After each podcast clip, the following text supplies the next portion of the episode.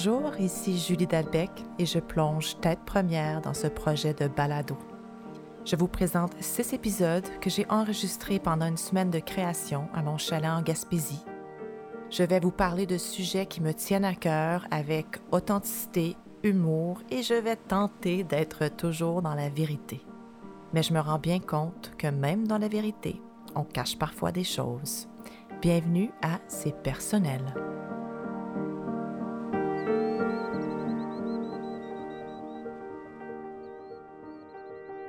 Bonjour, j'espère que vous allez très très bien aujourd'hui.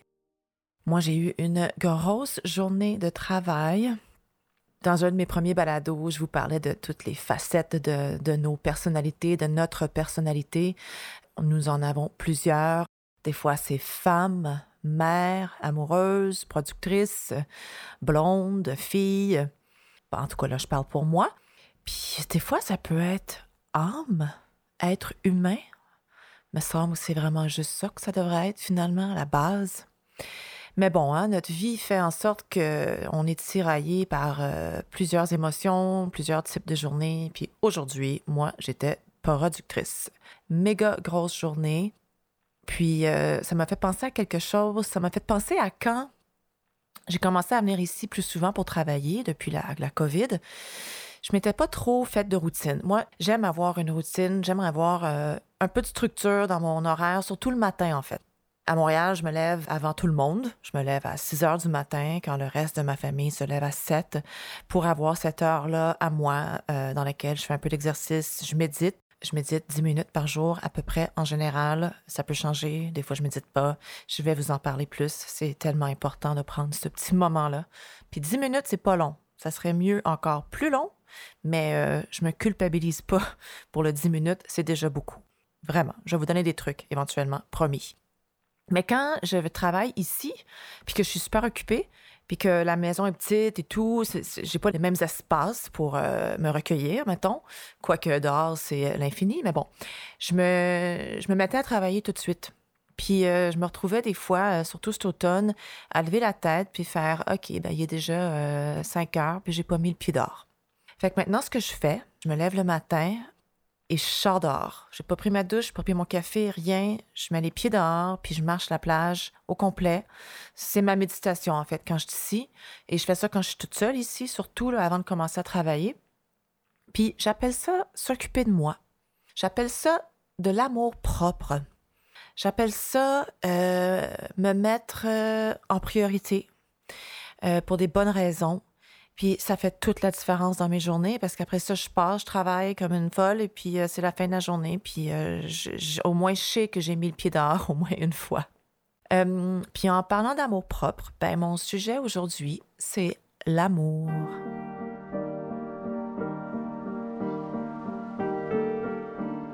Quel beau mot, l'amour, love. C'est un sujet grandiose. je vais probablement devoir en reparler encore et encore, euh, parce que je pense que l'amour, on peut en parler pendant des jours.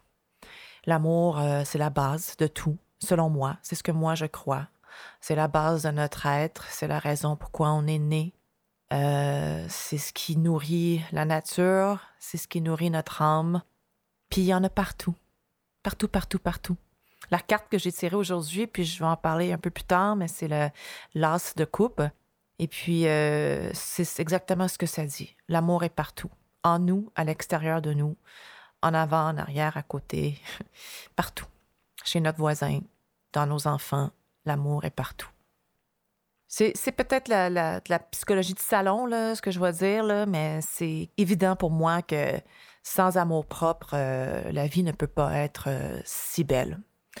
Je pense que c'est cette idée-là du non-amour pour moi euh, quand j'étais jeune qui m'a poussé à, faire une recherche intérieure, qui m'a poussé à, lire certains livres, qui, qui m'a amené vers cette passion euh, qui est euh, la, spiritualité. Oui, oui, il faut bien que je le dise. Hein. J'ai déjà eu un blog qui s'appelle Les Spirituels. Je l'ai assumé dans ce temps-là, je l'assume aujourd'hui. 100 fois plus parce que je m'ouvre à vous ici dans ce balado. Moi, j'en ai pas eu beaucoup d'amour propre quand j'étais jeune. Je sais pas pour vous, je souhaite que vous, oui, Mais je sais que c'est un défi, c'est un énorme défi. On, est comme bébé, on est supposé être pur, pur, pur. Euh, on, est, on est parfait. À mon avis, on est parfait. Mais rapidement, l'ego euh, embarque. Et puis, euh, l'imperfection embarque. Et c'est beau, l'imperfection. C'est beau. Je dis tout le temps, je suis parfaitement imparfaite, comme vous tous.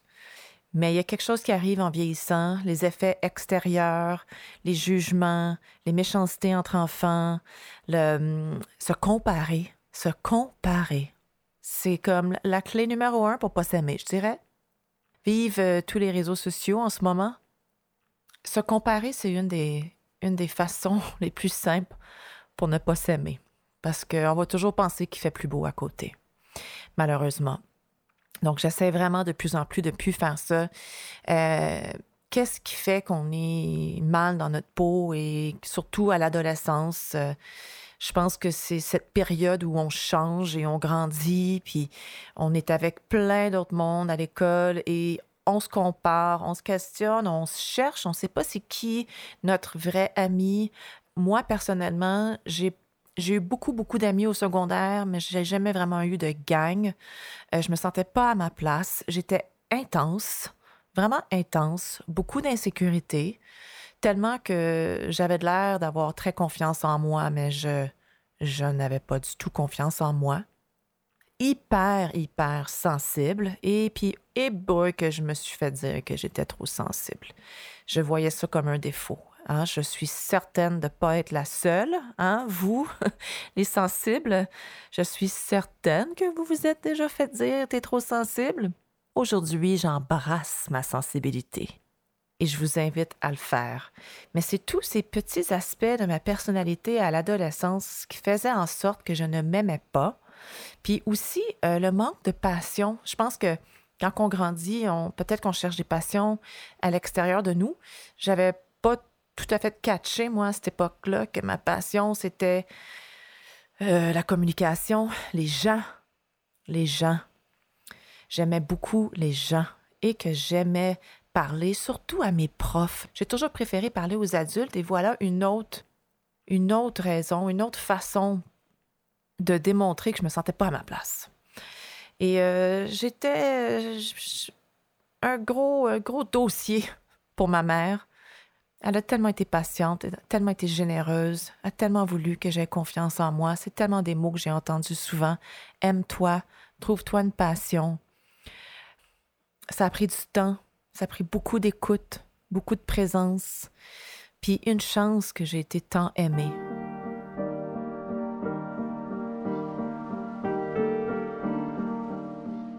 Mais les blessures que vous avez eues dans votre vie, qu'on a eues dans notre vie, les blessures qui nous ont enlevé notre amour propre, des mots, un mot, un geste, un acte qui sont peut-être arrivés juste une fois, mais qu'on s'en rappelle toute notre vie. Je suis certaine que ça vous est arrivé. Ça nous arrive à tous. Puis qui nous a marqués pour la vie. Puis je ne sais pas pourquoi qu'on reste accroché à ces choses-là. Parce qu'une des choses que la carte l'as de coupe dit, c'est que toutes ces histoires qui vous ont blessé ne durent jamais longtemps, mais que vous, nous, moi, toi, comme être humain, on vit pour toujours. Bon, selon les croyances, on vit pour cette vie-ci, pour 40, 50, 60, 70, 80, 90, 100 ans. J'ai 100 ans, je nous le souhaite à tous. Mais si on croit à la vie éternelle puis à la réincarnation, ben là, oui, on est là pour toujours, tu sais. Fait que cette petite blessure, ce petit moment qui nous a enlevé l'amour propre, pourquoi est-ce qu'on lui a donné autant d'importance? Pourquoi? Que finalement, ces trois mots que quelqu'un nous a dit parce que cette personne-là manquait d'amour propre? Parce qu'en bout de ligne, les plus grandes blessures qu'on se fait entre nous, c'est parce que c'est pour tout le monde un manque d'amour propre. C'est-tu utopique de penser que si tout le monde s'aimait vraiment, la vie serait tellement plus belle puis qu'il n'y aurait pas de guerre. J'ai-tu le droit de dire ça ou est-ce que vous allez dire, Julie, là, vraiment, tu rêves en couleur? En tout cas, dites ce que vous voulez. Je crois ce que je dis dans le sens que oui, je pense que si tout le monde s'aimait, la vie serait plus belle, mais je suis pas naïve non plus, là. Euh, il y a beaucoup de personnes sur cette terre et puis euh, c'est un travail. C'est un travail continu, mais par rapport à l'amour propre, je pense vraiment qu'aujourd'hui, la société a pris un grand bond. Maintenant, on parle ouvertement de qui on est. On parle ouvertement d'aller en thérapie. Il n'y a plus de cachette. Il y en a encore trop, mais il y en a tellement moins qu'avant. Moi, j'ai aucune gêne de dire que j'ai fait toutes sortes de thérapies dans ma vie. Puis je vous l'ai dit dès le premier épisode, en ce moment, le désir que j'ai, c'est de faire une introspection de façon personnelle. Pas si personnelle que ça parce que je la partage avec vous, mais j'ai goût de la faire de l'intérieur, par moi-même, avec les outils que je suis allée chercher depuis très longtemps. Et je pense que ça aussi, c'est de l'amour propre. On oublie trop souvent que tout est en nous. Tout est en nous. On les a, les outils, pour s'aimer. On les a, les expériences, pour grandir, puis pour se rappeler qu'est-ce qui m'a fait du bien cette fois-là, etc. L'amour, c'est une de mes valeurs. Puis euh, je ne sais pas si vous avez déjà fait ça, l'exercice des valeurs. En tout début, le mars 2020, début de pandémie, euh, ma famille et moi, on décide de pacter taux et on vient s'installer en Gaspésie deux mois. Quatre personnes dans un deux écarts, c'est quelque chose, mais c'était merveilleux parce que la maison est petite, mais notre terrain de jeu il est énorme. Et puis, je me suis pris une coach. Fait qu'il y en a qui ont fait du pain. Moi, je me suis pris une coach. Fait que je me suis pris une coach. On avait une session de six semaines et on a travaillé mes valeurs et mon estime de soi. Encore. Encore et encore. Et puis, euh, je te dis, travailler sur soi, c'est éternel. Anyway, fait que j'ai fait mon exercice de valeurs et euh, il y a cinq valeurs qui sont sorties, mais il y en a quatre dont je me rappelle par cœur ici maintenant.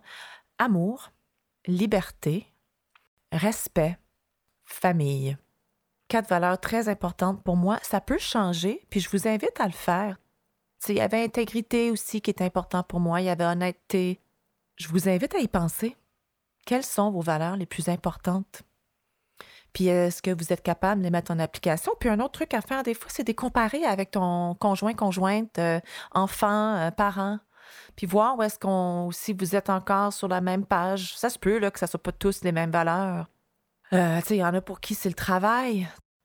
Tout ce coaching-là, toute, cette période-là de ma vie m'a vraiment forcé à, me recentrer et à repositionner mes valeurs et mes intérêts puis ce que je voulais faire euh, pour ma carrière, euh, pour mes projets personnels, artistiques. Puis c'est vraiment depuis ce moment-là, en mars, avril 2020, que ce projet-là de balado se prépare j'ai semé une graine et puis tranquillement, ce projet se prépare tranquillement, très tranquillement. J'ai eu un déclic ici cette semaine. Donc euh, voilà, la série va être lancée. Mais il y a l'amour propre, il y a l'amour amoureux, hmm? l'amour en couple. En tout cas, je pense que tout le monde sur Terre fait l'erreur ou le choix ou par naïveté, je ne sais pas, mais tout le monde sur Terre, à un moment donné, pense que sa définition de l'amour, c'est d'être aimé par quelqu'un d'autre, que ce soit le sexe opposé, le même sexe, peu importe l'orientation sexuelle, que c'est beau aujourd'hui qu'on peut dire ça, puis c'est parfait, c'est la vie. Il faut juste aimer. Who cares who? Puis comment? Il faut s'aimer, puis se laisser aimer, puis s'écouter quand on aime quelqu'un d'autre. Fait que moi, j'ai fait l'erreur puis je, sais que je suis pas la seule, de me définir à travers les regards d'un homme. Et je l'ai fait longtemps. Je pense qu'il un morceau de ça qui vient par ma peine quand mes parents se sont divorcés, j'ai eu beaucoup de peine, je voyais moins mon père, il y a eu toutes sortes de grandes crises et, et bouleversements intérieurs de l'âge de 9 ans à 20 ans, je dirais. Puis j'ai cherché beaucoup, beaucoup l'attention, euh, l'estime de moi-même dans le regard d'un homme, à quel point que j'étais assez intense, puis j'ai jamais vraiment eu de vrai, vrai, vrai chum avant l'âge de 25 ans. Aujourd'hui, avec du recul, honnêtement, je suis super contente de mon parcours parce que j'en ai profité de mon célibat, moi. My God, tu sais. Puis en, même temps, je ne vais pas comparer. Il y en a qui ont eu des couples super solides toute leur vie, puis ils profitent de leur célibat à 40 ans. Il n'y en a pas de recette parfaite, OK? Il n'y en a pas. Mais moi, mon secondaire et mon, début vingtaine, je l'ai vécu en essayant de trouver l'amour, en ne pas m'aimant et en, en passant beaucoup de temps euh, avec mes amis qui étaient en couple, puis j'étais souvent la chaperon. Fait que ça, c'est quelque chose de le fun. C'est le fun de regarder les autres puis de voir euh, quel genre de couple qui t'allume, qu'est-ce que tu voudrais? Ah, eux autres sont trop dépendants. Ah, eux autres sont trop indépendants. Ah, eux autres, ils ont vraiment rien en commun. Moi, je veux pas ça. Fait que ça, ça a été un côté super intéressant. Fait que je vous invite à le faire. Si vous êtes célibataire, ben, regardez les couples autour de vous, puis analysez ce que vous voulez, puis voulez pas. Ça va vous aider. Par contre, sachez que je le sais aujourd'hui, puis vous le savez sûrement, on ne peut pas se définir à travers le regard d'un autre. Et j'ai fait ça toute ma vie. J'étais intense. J'ai eu des fréquentations qui ont duré un mois, deux mois. Mon plus long, je pense, c'était cinq mois, jusqu'à l'âge de 25 ans. Et puis, je regrette pas, mais maudit que j'ai souffert. J'ai vraiment souffert de, de, de faire cela. Puis je regarde les ados aujourd'hui. Je regarde ma fille, Stella, qui est tellement remarquable. Ben, elle n'a pas fait cette erreur-là. Peut-être un peu dans son premier couple. Ça a eu un, bel amour pendant deux ans, deux ans et demi euh, au secondaire. Puis je pense qu'il y a eu des moments où est-ce qu'elle était euh, un peu plus dépendante. Mais elle a grandi de ça. Puis ben là, la COVID oblige, c'est très difficile de se faire des nouveaux amis à leur âge. Fait qu'ils restent tous dans la même gang. Fait que là, elle se fait pas de chum. Puis il y a un côté de moi qui trouve ça cool parce qu'elle devient qui elle est vraiment. C'est tellement une belle, belle phase, l'adolescence. C'est complexe. On se cherche, on est libre, on se questionne, on se pense invincible. Quel beau moment de vie. Je dis ça avec du recul parce qu'honnêtement, je j'ai pas tant aimé ça, moi. Mais je regarde ma fille, puis j'aime son adolescence, et ça, ça me rend fière.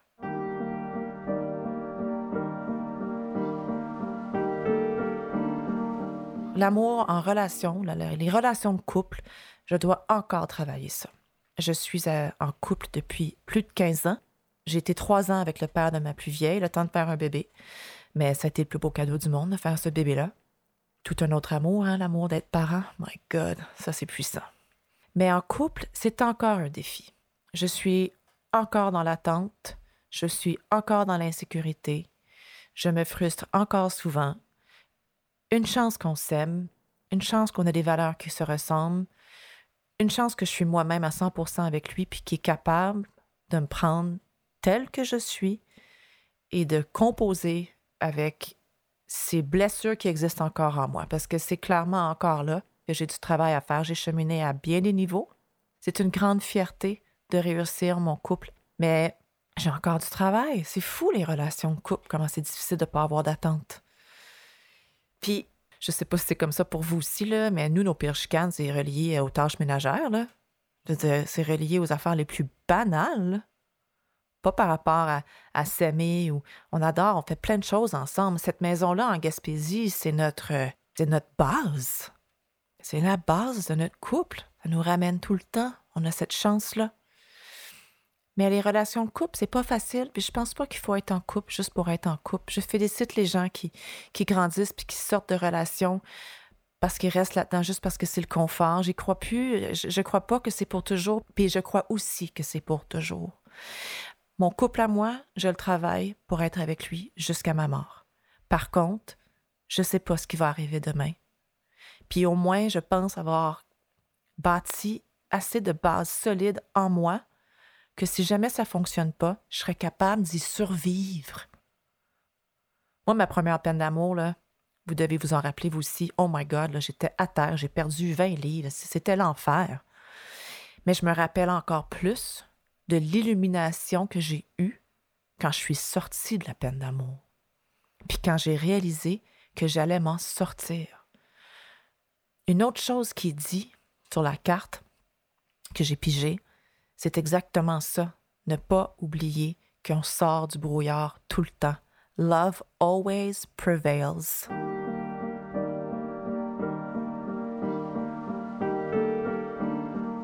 L'amour arrange tout. Puis je le crois. Je le crois, vraiment. Je le crois pour vrai. Est-ce que, encore une fois, je suis naïve? Je ne sais pas. L'amour est partout et dans toutes les religions. Religion, hein, un autre thème, un autre thème. Je ne sais pas ce que je vais faire avec ce thème-là. Je suis une croyante en la vie. Je crois en beaucoup d'histoires qui viennent de la religion, mais je pense que l'humain a vraiment tout fucké l'affaire. Puis il y a des règles qui existent en ce moment, surtout dans la religion catholique, qui ont vraiment pu lieu d'être. Mais bon, C'est tout un autre sujet, puis c'est assez délicat, mais j'essaie de pas trop me mouiller. On verra ce que je vais faire avec le temps. Vais-je aller, vais-je risquer un peu plus? Peut-être, peut-être. L'important, là, dans l'amour, là, c'est juste d'être soi, de s'écouter vraiment, de pas avoir peur de dire non, de pas avoir peur de dire oui. Moi, je dis oui à ce projet-là. C'est ça que je fais. Je dis oui. Je dis oui à essayer de m'écouter plus. C'est-tu la quarantaine qui fait ça? Peut-être. Peut-être on dit qu'à 40 ans, on est mieux, mais pourquoi ce serait pas 20 ans, 15 ans, 30 ans? C'est beau dire qu'à 40 ans, on a plus confiance en soi, puis la vie est plus belle. Puis honnêtement, c'est ce qui est arrivé avec moi, mais je souhaite vraiment que de génération en génération, nos enfants vont être plus heureux, vont avoir plus de confiance en eux, puis ils vont s'épanouir 100 fois plus. Parce que c'est super important.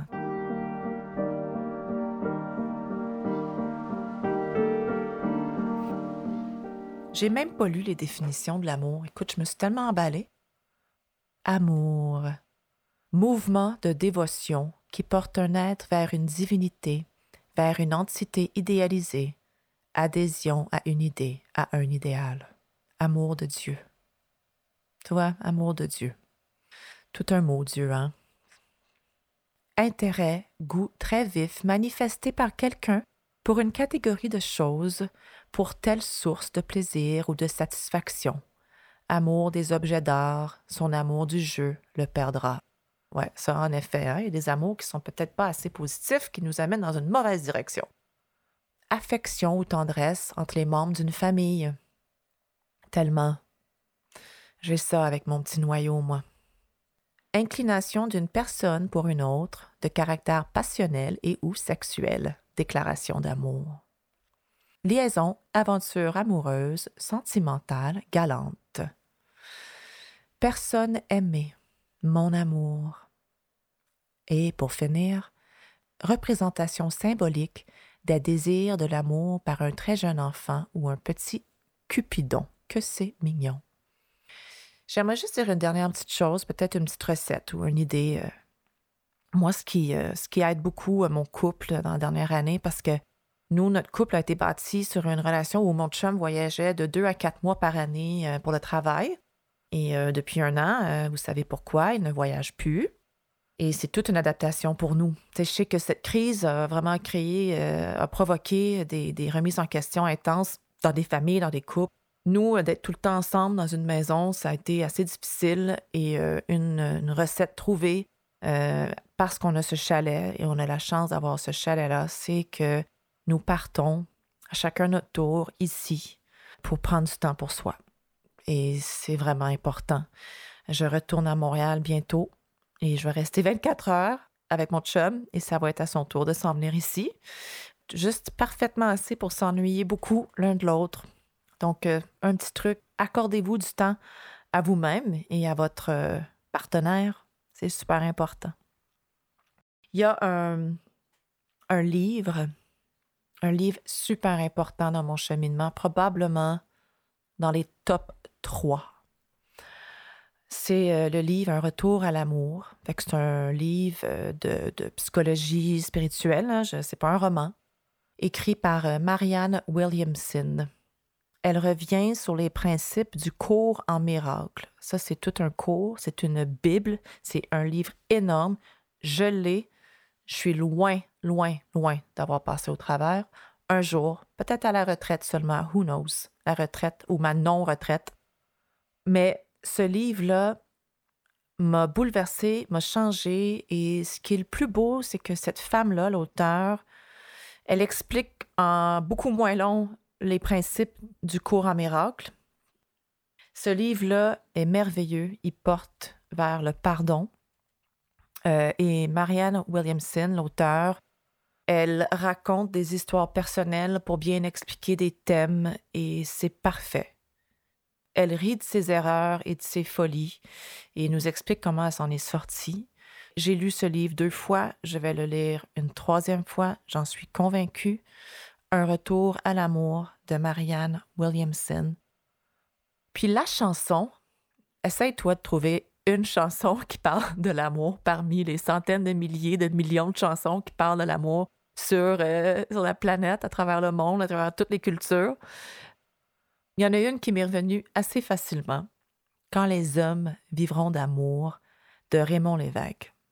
Aujourd'hui, il faudrait qu'elle s'appelle Quand les humains vivront d'amour ou Quand toute âme vivra d'amour.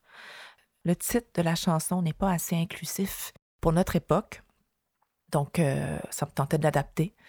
Mais cette chanson-là, elle est merveilleuse. Pour moi, c'est la vraie définition de l'amour. Quand les hommes ou quand les âmes vivront d'amour, il n'y aura plus de misère. Je crois ça. Puis ce qui est cute de cette chanson-là, c'est que je ne sais pas pourquoi, euh, quand euh, ma plus vieille, Stella, elle avait six mois ou peut-être plus jeune, en congé de maternité, euh, je dansais avec elle sur cette chanson-là. Je l'avais dans mes bras, puis j'ai eu une phase où je la mettais en boucle, la chanson. Je ne sais pas pourquoi elle est arrivée dans ma vie à cette époque-là. Elle a dû jouer à la radio, puis ça m'a, ça m'a marqué. Puis peut-être que c'était ma façon d'y dire à un très bas âge, de se fier là-dessus. Mais bon, c'était très beau souvenir euh, sur euh, l'amour pur, moi puis ma fille qui dansons ensemble en 2003 sur une chanson de Raymond Lévesque. Allez la chercher, allez l'écouter. J'espère qu'elle vous fera du bien. Puis euh, moi, je vous dis à la prochaine. Merci d'être là. Vous venez d'écouter le balado C'est personnel, produit, conçu, réalisé, monté et animé par moi, Julie Dalbec. Mon objectif est de sortir un épisode aux deux semaines, donc soyez à l'affût. Si vous voulez en savoir plus sur les livres et les chansons que je partage avec vous dans chaque épisode, je vous invite à soit aller sur la page Facebook C'est personnel, ou euh, tous les détails sont dans les descriptions des épisodes sur l'application que vous avez choisie pour m'écouter vous pouvez également me suivre sur Instagram à Juliane Dalbec. Et même si on dirait que c'est un vrai one-woman show, c'est pas tout à fait ça parce que ce projet-là aurait pas vu le jour sans l'aide de précieux collaborateurs, collaboratrices et amis. Merci Marie-Ève Pelletier, ma coach de voix, sans qui ce projet-là n'aurait jamais abouti. Merci à Giuliano Bossa, mon collègue, mon ami, un créateur que j'aime beaucoup qui a composé la musique et les effets sonores. Merci à Benoît Dame qui a mixé le projet. Merci à Sean Grenier, mon conseiller Facebook, Instagram, mise en ligne, contenu et toute autre tâche connexe. Merci à Eliane Ducrot, la femme, l'amie, l'artiste. C'est elle qui a créé l'identité visuelle. Quelle œuvre d'art! C'est un réel plaisir de faire ça et c'est un cadeau que je m'offre à moi, oui, mais que j'offre surtout à vous. Merci, puis à très très bientôt.